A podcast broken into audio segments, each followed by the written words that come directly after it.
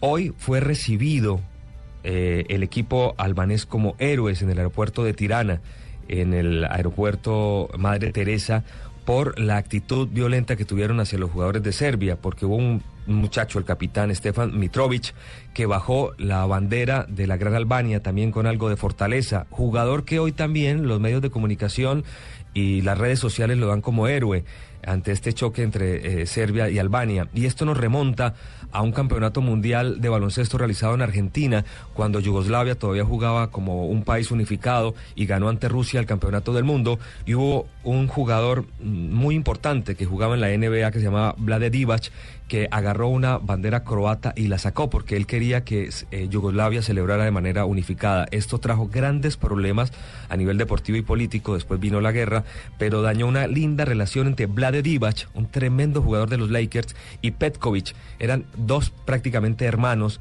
que crecieron en la selección de Yugoslavia y a raíz de este hecho se dividieron y nunca se volvieron a hablar. Divac trató muchas veces de hablar con Petkovic, pero este nunca le quiso contestar.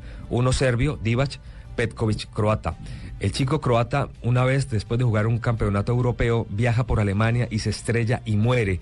Y nunca pudieron volver a ser amigos. Y hay un lindo documental de una serie que se llama 30 por 30 que cuenta esta historia. Bueno, de alguna manera se está repitiendo otra fracción más, otra vez vinculado con eh, el hecho político y el hecho deportivo en un eh, hecho que va a ser investigado por la UEFA, lo ha dicho también la FIFA que va a ir hasta las últimas consecuencias para no mezclar la política con el deporte. Esta, la información deportiva en Mañana